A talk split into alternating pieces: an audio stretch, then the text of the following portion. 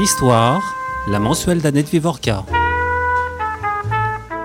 L'histoire du ghetto de Varsovie commence le 12 octobre 1940 lorsque les autorités nazies donnent l'ordre d'enfermer dans un périmètre d'environ 300 hectares 8% de la superficie de la ville, soit le tiers du bois de Vincennes, 380, 381 000 juifs, environ 30% des habitants de Varsovie. Elle s'est terminée très exactement 948 jours plus tard, le 16 mai 1943, avec l'extermination des derniers résistants et le dynamitage de la grande synagogue Clomatier, élément majeur du patrimoine de ce qui avait été la plus grande métropole juive du monde après New York. Nous disposons aujourd'hui de nombreux témoignages de personnes qui ont vécu dans le ghetto de Varsovie, certains écrits après la guerre, d'autres rédigés de l'intérieur.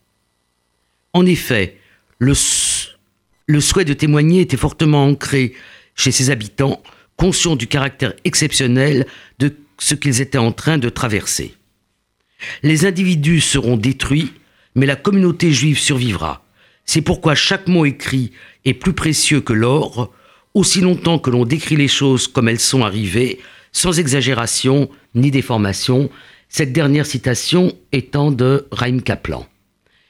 Ces mots sont tirés, ce, que je viens de lire est tiré de l'introduction du livre de Bruno Alioua, Les 948 jours du ghetto de Varsovie, qui vient d'être publié aux éditions euh, Liana Lévy. Bruno Alioua est dermatologue. Il est chargé de cours de l'histoire de la médecine à l'Université Paris IV. Il est membre de la Société française d'histoire de la médecine et il a publié un certain nombre d'ouvrages. Son premier ouvrage, qui a été euh, un événement, parce que c'était le premier qui concernait euh, ce thème, c'était Blouse blanche, étoile jaune, chez Liana Lévy, où il a publié aussi un ouvrage sur la médecine au temps des pharaons et un autre sur la médecine au temps des Hébreux. Il est aussi président de la MIF, l'Association des médecins israélites de France. Et euh, la première question que je lui poser, euh, c'est euh, comment lui est venue cette idée de faire ce livre, qui est un livre, je voudrais le dire tout de suite, unique, parce que on a les témoignages, on va en reparler. Quelques études, notamment le magnifique livre de Samuel Kassoff qui écrira notre histoire. Mais finalement, les écrits ont été centrés autour de l'insurrection du ghetto de Varsovie et on n'a pas une histoire du ghetto. C'est ça, c'est-à-dire qu'en général, on a beaucoup de témoignages euh, de personnes qui ont survécu ou de personnes qui ont livré leurs témoignages, qui ont caché leurs euh, documents et qu'on a retrouvés après la guerre. En revanche, il n'existait pratiquement pas d'ouvrage sur l'histoire globale du ghetto de Varsovie. Et on accède en fait sur les derniers mois, c'est-à-dire en fait les six derniers mois du ghetto de Varsovie et surtout en particulier sur le mois de mars-avril qui correspondent aux deux mois de l'insurrection du ghetto. Et finalement on avait un peu euh, oublié que pendant presque 900 jours des juifs ont cherché à, survivre dans des conditions euh, extrêmement difficile et que malgré tout, malgré ces conditions extrêmement difficiles, euh, dont ils étaient conscients, ils étaient conscients de la, de la gravité de la situation, ils étaient conscients de, du risque qu'ils encouraient, et malgré tout, ils ont essayé de vivre à tout prix, de, de s'organiser. Alors, votre euh, ouvrage est monté, j'ai envie d'utiliser un terme de cinéma, parce qu'il y a vraiment un montage. Il est monté à partir d'un certain nombre de témoignages, c'est-à-dire que vous faites à la fois euh, l'histoire, mais vous la faites à partir de ces euh, témoins. Je voudrais que vous nous parliez d'un certain nombre de ces témoignages que vous avez utilisés. Alors, le principal témoignage, la, source la plus intéressante, c'est euh, les archives d'Oinek Shabbat, coordonnées par Emmanuel Regenblum, Emmanuel Ringenblum, dès le début, prend conscience du caractère exceptionnel de la situation dans laquelle sont plongés les Juifs. Qu'est-ce que vous appelez dès le début? C'est-à-dire dès le mois de septembre-octobre. Euh, quelle année? 1939. C'est-à-dire dès l'entrée des Allemands en Pologne, il est conscient que le judaïsme polonais va vivre une épreuve d'une d'une ampleur exceptionnelle, avec des conséquences euh, terribles pour la communauté. Et donc, il réunit un certain nombre de personnes, dont Chaim Kaplan, afin de collecter un maximum de témoignages, de documents, d'archives. Ces archives ces témoignages sont soigneusement recueillis, classés, et finalement, c'est la source principale de connaissances du ghetto de Varsovie. Est-ce que vous pouvez nous dire deux mots sur qui était Emmanuel Ringelblum? Emmanuel Ringelblum était un professeur d'histoire. Euh, C'était une personne euh, extrêmement assez impliquée même dans le mouvement sioniste. Et il va avoir une démarche qui est considérée comme assez exceptionnelle rétrospectivement. C'est que en septembre 1939, il se trouve à Genève, un congrès sioniste. Et là, il va traverser l'Europe en passant par euh, l'Italie, la Yougoslavie, la Roumanie, pour retourner en Pologne, sachant pertinemment les dangers auxquels il s'expose. Et là, en fait, il va s'intégrer, enfin c'est une personne assez connue, reconnue dans la communauté, c'est un ancien professeur, directeur d'école, il va avoir un poste important on en parlera, si vous voulez, tout à l'heure, au sein du Judenrat, c'est-à-dire en particulier dans, les, dans le service social du, Judenrat.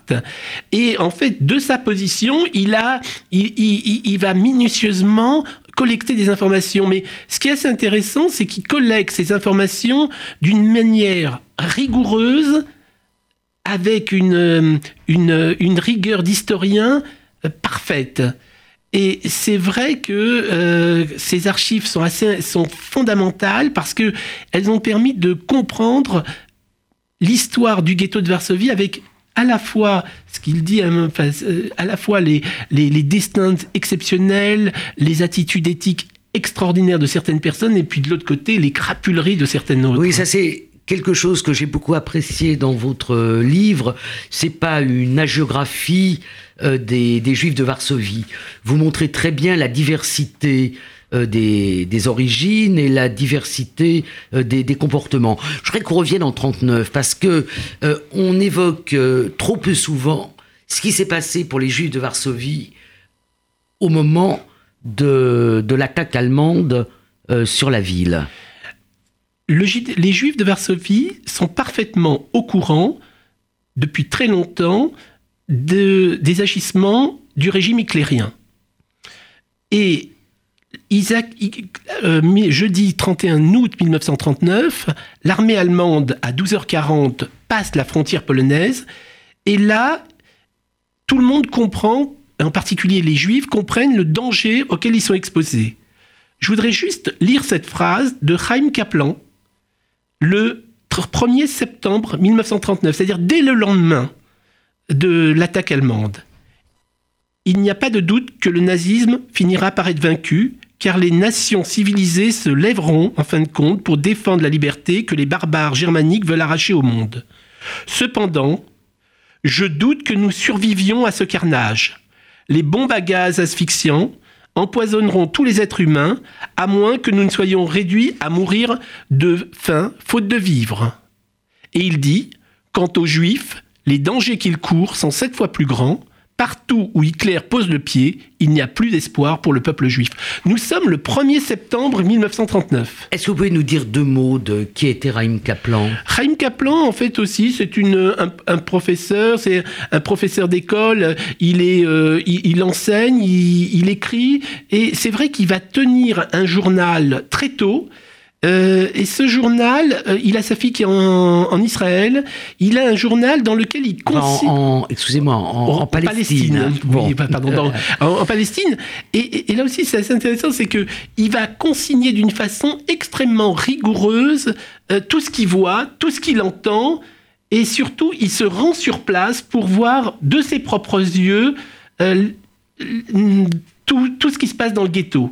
Il va livrer un témoignage exceptionnel et il est conscient du témoignage exceptionnel qu'il est en train d'écrire, puisque il, dit, la veille de son arrestation, il dit qu'adviendra-t-il de mon journal? C'est-à-dire que sa vie n'a plus aucune importance En revanche, ses écrits ont une importance parce qu'il sait que il est important de livrer un témoignage. Il est, il est conscient. C'est la citation que j'ai donnée en introduction, qui est que euh, les gens vont disparaître, mais les, les mots vont rester. C'est ça. Et je crois que c'est ce, cette peur. Les Juifs prennent conscience que les, le, régime éclérien va tout faire pour travestir la vérité. Hmm. Et ce qui est assez extraordinaire, c'est que alors que par la suite, et on, y aura une, on va essayer de travestir l'attitude de certaines personnes, c'est-à-dire on va monter en exergue l'attitude héroïque de certaines personnes, on va, on va, on va obturer certains aspects délictueux au sein de la population juive, on va essayer d'éviter de parler trop de certains aspects comme la police juive, comme l'attitude du Judenrat. Lui, sur place, dès 1939, il, il expose un petit peu son avis et euh, il nomme certaines personnes. Et je crois que ça, c'est aussi quelque chose d'intéressant, c'est que il n'hésite pas à dénoncer certains agissements avec tous les risques qu'il connaît. C'est-à-dire qu'il y, a, une attitude extrêmement objective, c'est une rigueur historique, et je crois que il faut lire, il faut relire ces témoignages. Qui a été publié, euh, qui a été traduit en français en 1967, me semble-t-il. Tout à fait. Donc euh, il est possible de le lire euh, assez facilement.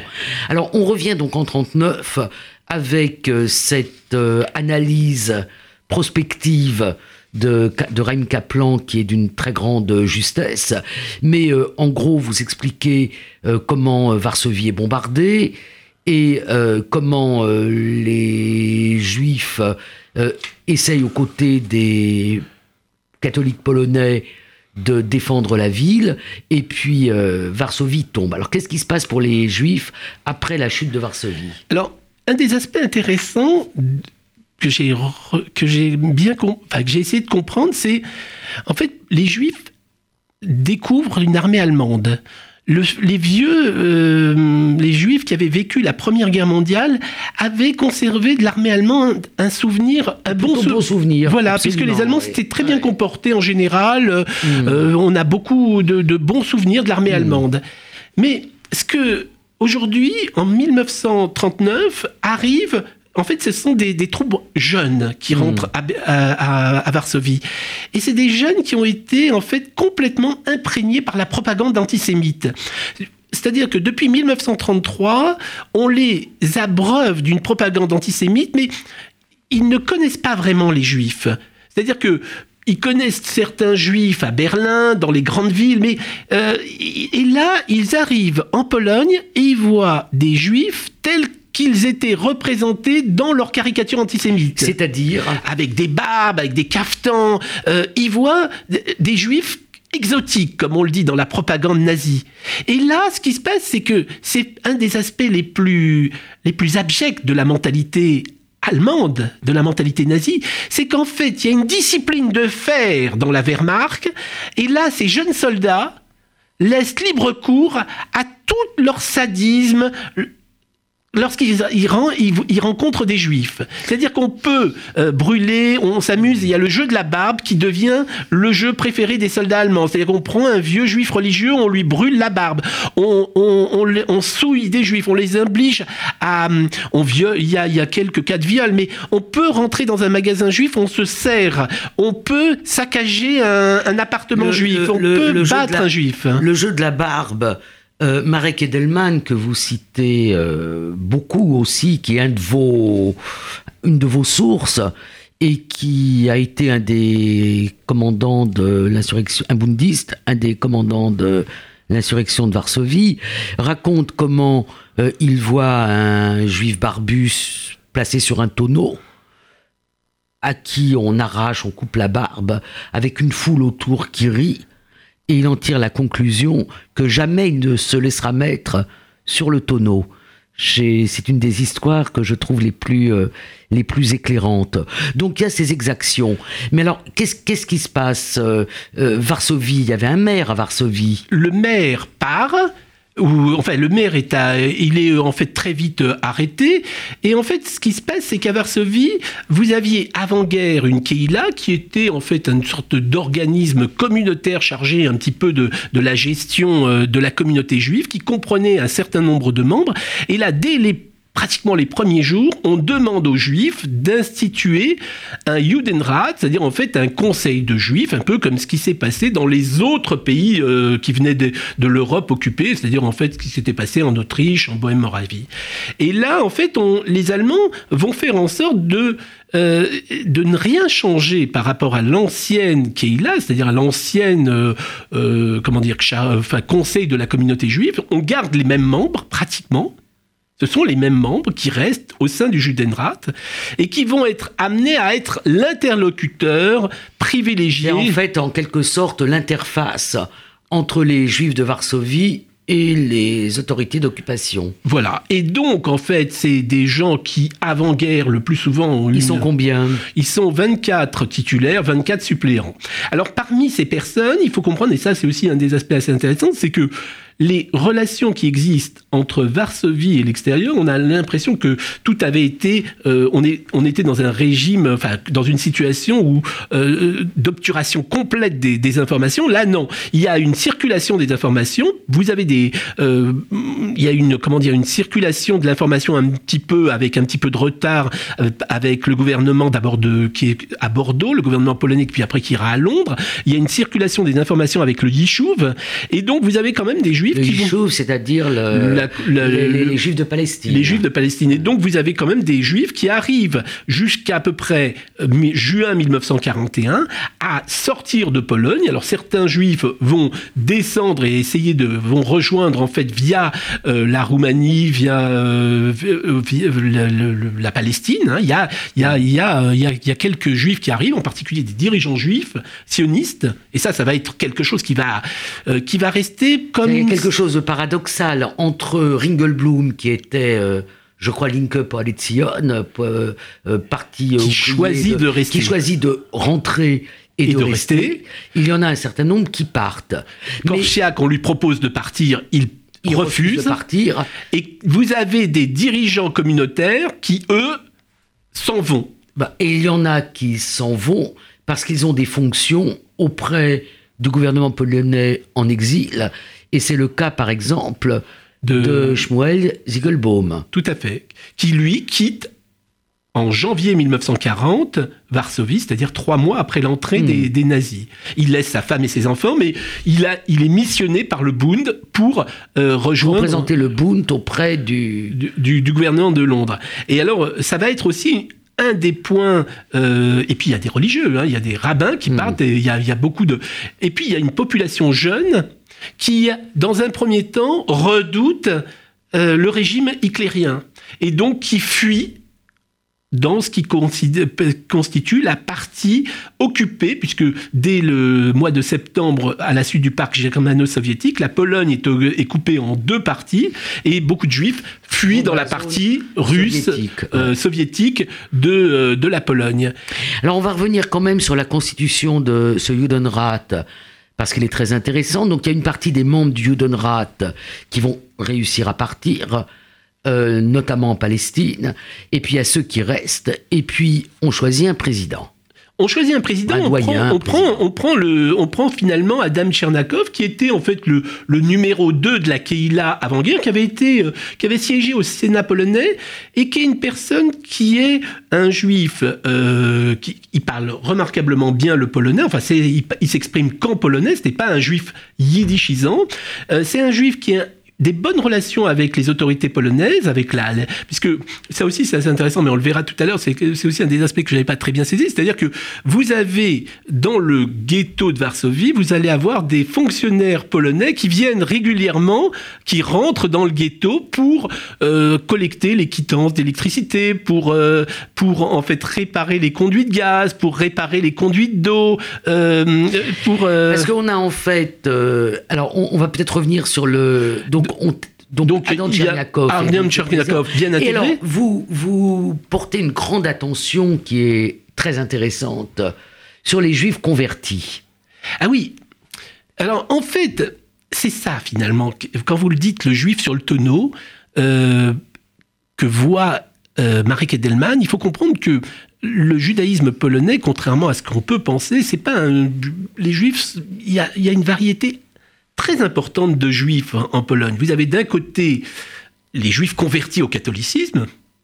De, et parfois depuis euh, deux générations. Depuis deux générations, qui n'ont euh, rien de juifs, qui sont mmh. même parfois antisémites. Ouais. Vous avez des juifs qui viennent de se convertir euh, dans 20 euh, ans auparavant, c'est-à-dire euh, donc c'est une conversion. Alors il y a pas mal de conversions, souvent parfois de euh, c'est des juifs qui se sont convertis au catholicisme pour accéder à des postes importants dans l'administration.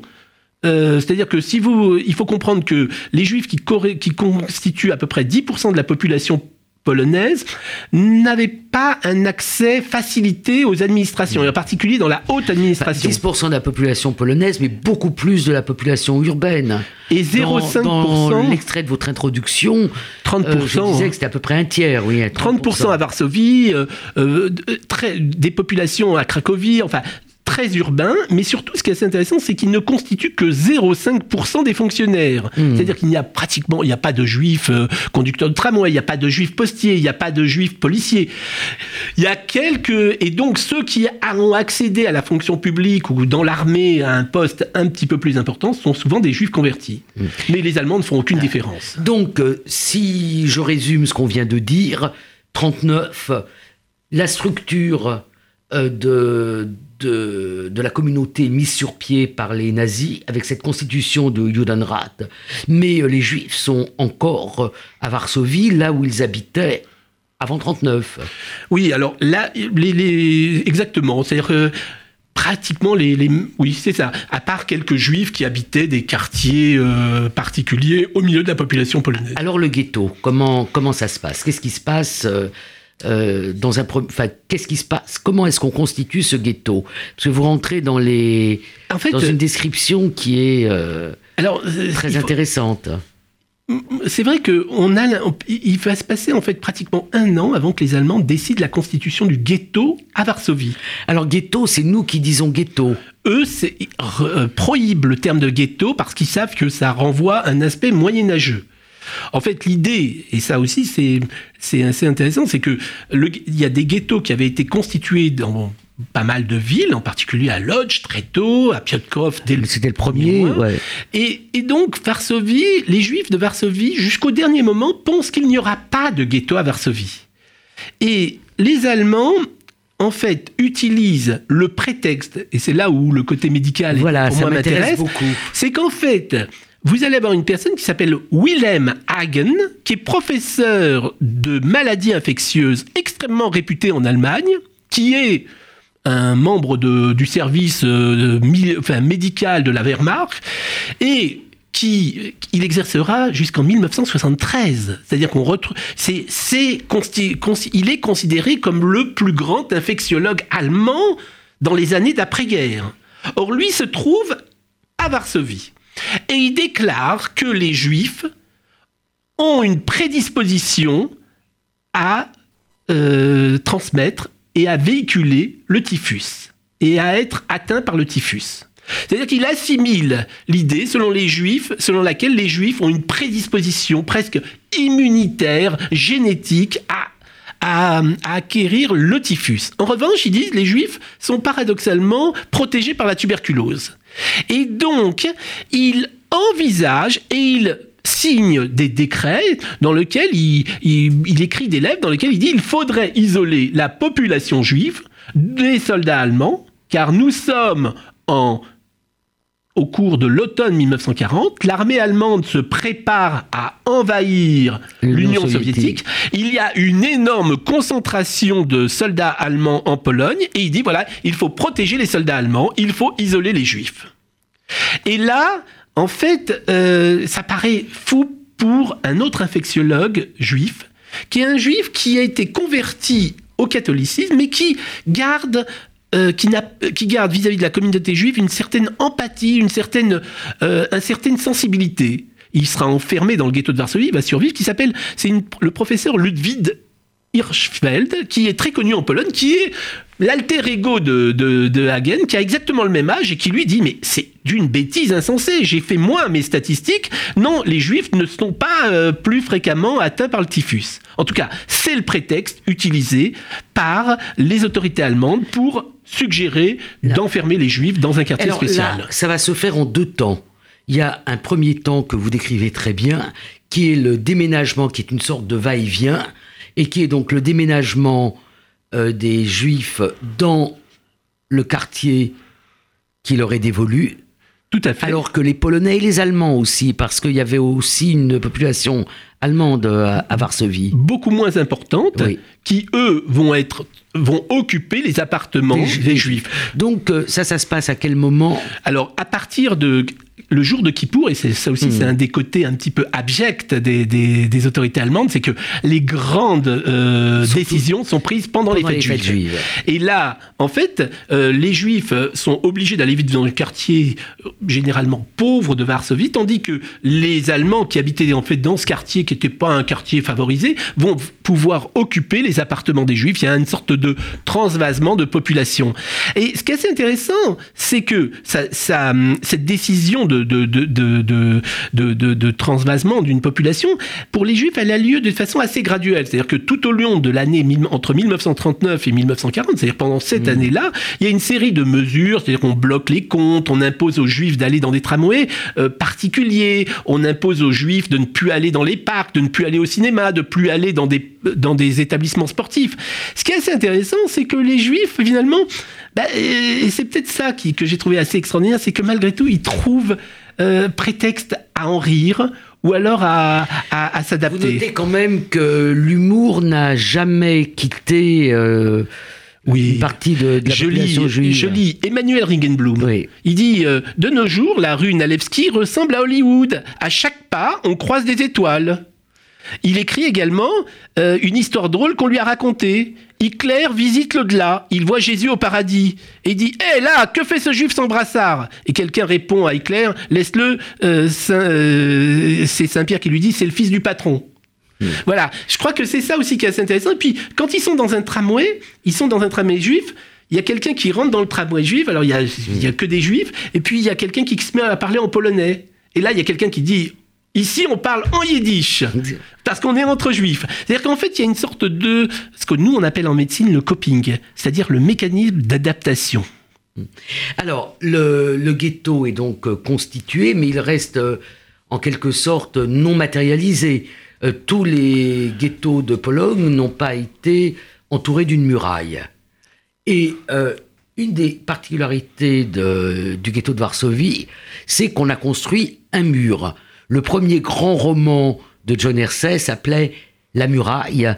Et c'est, euh, je pense, la marque du ghetto de Varsovie. Alors cette muraille, elle est construite quand, comment, par qui? Alors, c'est, elle est construite assez tôt finalement, euh, mais en fait, pendant très longtemps, les Juifs pensent que finalement, il va y avoir un va-et-vient, comme ça arrive dans certaines villes de Pologne, où les Juifs, dans la journée, peuvent sortir hmm. du ghetto et rentrer dans la journée. Mais là, en fait, euh, très vite, il y a les Allemands, euh, c'est assez intéressant parce qu'ils imposent euh, que les Juifs, par exemple, se rendent dans le ghetto à une date précise. Et puis, par leur grande magnanimité et leur grande gentillesse, ils repoussent à 15 jours cette date. Alors les Juifs sont contents. Et, euh, et donc, finalement, dans un deuxième temps, à partir de novembre, là, décembre plutôt, on va avoir interdiction pour les Juifs de sortir du ghetto. Et là, c'est une sorte de... Les Juifs le prennent avec au début avec un côté un petit peu paniqué. Et puis d'un autre côté, ils se disent finalement, dans la vie quotidienne, au cours de l'année qui s'était passée, euh, les Juifs étaient tellement euh, humiliés, battus, volés, qu'ils ont l'impression finalement de que c'est peut-être un mal pour un bien, que finalement se retrouver entre juifs n'est pas si mauvais que ça, que ça va empêcher euh, les Polonais, qui certains voyous polonais qui venaient un petit peu les, les piller ou qui venaient euh, les battre. Enfin, ils disent qu'il y aura peut-être beaucoup moins d'Allemands dans leurs rues que ce qu'ils voyaient dans les rues de Pologne, de, de Varsovie. Donc, il y a, y a au début même, je dirais même une certaine euh, on dirait même un petit peu au début, bah, et c'est le mécanisme d'adaptation, par exemple, quand ils voient des policiers juifs, il y a quelqu'un qui. Euh, je trouve Alors, que c'est. Racontez-nous un peu comment a été créée cette, euh, cette milice juive. Ben, au début, on va prendre des gens euh, qui sont sans emploi, mais des gens de, de bonne famille. Et qui d'ailleurs souvent ont été dans l'armée polonaise.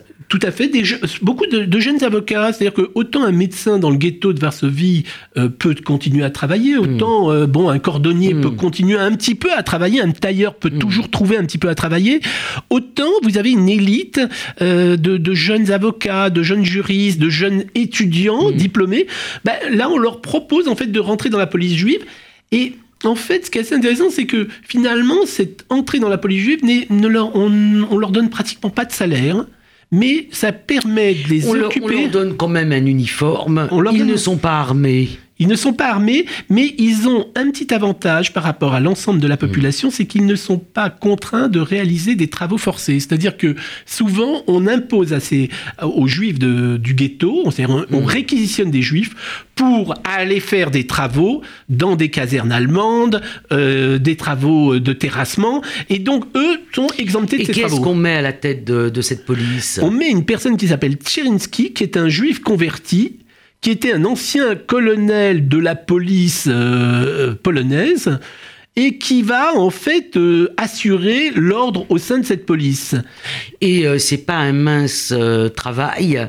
Ben, c'est très comme vous l'avez dit, ils ne sont pas rémunérés, donc ils vont se rémunérer sur la population et très rapidement, cette police, combien ils sont à peu près? Alors en fait, il va, euh, la police va culminer à un moment à 2000 personnes. Hein. C'est-à-dire que c'est beaucoup par rapport à une population de 380 000 personnes. Mais au début, cette police, par rapport aux policiers polonais qui étaient à l'extérieur ou par rapport aux Allemands, apparaît comme relativement gentille. Mais très vite, ils vont en fait s'enrichir en, en raquettant les, les, commerçants, en assurant euh, le... Bah, il y a un contrebande qui va s'établir parce que les conditions de, vie qui sont mises en place par le régime allemand, en particulier au cours de l'année 41, sont drastiques au sein du ghetto. C'est-à-dire que... Oui, vous donnez des, chiffres de mortalité euh, terrifiants. C'est ça. C'est-à-dire que, en fait, le, dans Pas loin de 100 000 euh, juifs qui meurent de faim. Euh, vous reprenez les descriptions qui sont données de, du grouillement dans les rues, des enfants en train de mourir, des cadavres. Enfin, on va pas reprendre ces, descriptions, mais les conditions sont terribles. C'est-à-dire qu'en fait, quand on compare, alors les, nombres de calories, on euh, on va pas rentrer dans ce détail, mais ce qui se passe, c'est que au sein du ghetto, vous avez des juifs qui, pour survivre, les juifs sont obligés en fait de, de, de vendre le peu de biens qu'ils ont pu conserver et donc ils vendent leurs bijoux. Certains plus riches vendent euh, des machines, on vend des vêtements, etc. Mais la classe la plus défavorisée de la communauté juive, qui ne dispose pas de moyens, euh, est très vite confrontée à la malnutrition. Et alors pourtant, on a le sentiment, en vous lisant, qu'il reste une grande diversité de cette euh, population jusqu'à ce qu'on appelle la grande action, c'est-à-dire jusqu'à ce jour de juillet 1942, où la plus grande partie de la population est déportée vers euh, Treblinka et où il reste quelques dizaines de milliers euh, de juifs qui travaillent dans les dans les ateliers, notamment pour, pour la firme Tebens. Donc une grande diversité. Et vous évoquez notamment deux églises qui fonctionnent dans le ghetto. Oui, alors il y a, en fait, il y a à peu près 3500 catholiques, personnes qui se revendiquent comme catholiques disent qu'ils n'ont rien à faire avec euh, par rapport aux juifs. Et eux, il y a deux églises dans le ghetto. Il y a une église des anciens convertis, c'est-à-dire ceux qui sont convertis depuis plusieurs générations. Et comme toujours, bah, il y a une autre église, celle des nouveaux convertis. Et il y a même des curés juifs, quoi. C'est-à-dire, enfin, des curés qui sont considérés comme juifs, mais qui ont qui, même au sein du ghetto, nourrissent un antisémitisme virulent vis-à-vis -vis de la communauté juive. Mais et c'est peut-être un des aspects qui sera reproché à, à, le président du Judenrat. Il a au sein du Judenrat quelques personnes euh, qui sont catholiques. Alors parmi ces personnes, il y aura des gens qui vont très bien se comporter, d'autres moins, notamment ce fameux Tcherinsky qui est le, commandant de la police juive. Alors le temps euh, passe euh, à toute vitesse. on va reparler de Tcherniakov. Qu'est-ce que l'on sait dans le ghetto de, du plan d'extermination des juifs, du plan nazi Alors, comme toujours, moi, je, là aussi, grâce à Emmanuel Rugenblum, on a conservé beaucoup de journaux qui ont, qui, qui ont été publiés dans le ghetto. Les Juifs, du, euh, dès juin 1941, les Juifs sont au courant des massacres qui ont lieu dans les territoires nouvellement occupés par l'armée allemande. Ouais, en Union notamment euh, euh, à- dans la forêt de Ponard, près de, Tout près à de fait. Vilnius. Il y a des personnes qui viennent témoigner, mais à chaque fois, les gens trouvent des explications. C'est-à-dire que les gens disent, c'est parce, que qu'il y a eu des vous résistances. avez, vous avez utilisé le terme de coping. Oui. Euh, il a un aspect euh, positif qui est cette adaptation qui fait que les gens gardent une forme de dignité, l'humour étant euh, une de ces adaptations. Mais euh, il y a un aspect peut-être un peu plus négatif qui est le fait d'interpréter, de ne pas croire certaines rumeurs et de les interpréter dans un sens positif. Et c'est là où les Allemands vont jouer d'un machiavélisme sans nom. C'est-à-dire que paradoxalement, et c'est peut-être un des aspects intéressants qui permet peut-être de bien comprendre comment trois, presque 350 000 personnes ont été exterminées en l'espace de enfin été en tout cas déportées à Treblinka en l'espace d'un mois et demi. C'est que les Allemands finalement ont eu tendance à relâcher la bride dans le premier, au cours du premier trimestre 1942. C'est-à-dire, dès le premier trimestre 1942, on autorise la réouverture des écoles. On réautorise certains spectacles dans le ghetto. Oui, vous décrivez notamment le, le cabaret où se produit le rossignol du ghetto, l'orchestre, euh, l'orchestre euh, symphonique qui euh, a le droit de jouer les compositeurs juifs comme Mendelssohn.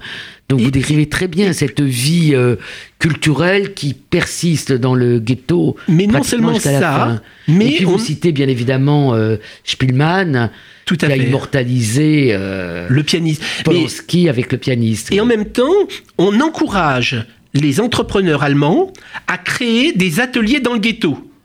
Et on encourage des juifs à donner des participations pour créer des ateliers dans le ghetto. C'est-à-dire qu'en fait, on encourage les juifs à travailler et, les juifs considèrent qu'ils constituent en fait une, une, un- une manne économique pour le régime allemand. C'est-à-dire qu'on leur ramène les uniformes allemands. Et pour vous dire à peu près, euh, vous avez parlé du rire, du truc, je crois que la plus belle phrase finalement c'est celle-là, c'est Chaim Kaplan qui dit « Une nation qui peut supporter d'aussi terribles épreuves sans perdre l'esprit, sans se suicider, et qui peut même rire encore, est assurée de, survivre. Qu'est-ce qui disparaîtra d'abord? Le nazisme ou le judaïsme? Je suis prêt à le parier. C'est le nazisme qui disparaîtra d'abord. Et là, il écrit ça en 1942. C'est-à-dire que il est il a l'espoir que finalement, le, euh, finalement, on a toujours l'espoir, et c'est l'espoir qui, qui subsistera par exemple au ghetto de Lodz, à savoir que finalement, les Juifs vont, réussir à survivre parce qu'ils apportent un apport économique à l'économie allemande. Et euh, on sait qu'il se trompe. Euh, vous citez aussi euh, Sam Offenberg, qui a fait partie de cette poignée de juifs, quelques centaines de juifs qui sont allés dans les camps de Travniki. Et on, est, on nous fait signe qu'on est obligé d'arrêter. Donc on va arrêter. Je vais conclure la grande déportation, l'organisation de résistance et l'insurrection du ghetto de Varsovie que nous avons commémoré euh, ces derniers jours, car nous sommes euh, entre le 19 et le 16 mai, à la fin de, de cette histoire. Merci vraiment Bruno Merci. Alioua. Et il faut lire ces 948 jours du ghetto de Varsovie, paru aux éditions Liana Lévy. Merci. Histoire, la mensuelle d'Annette Vivorca.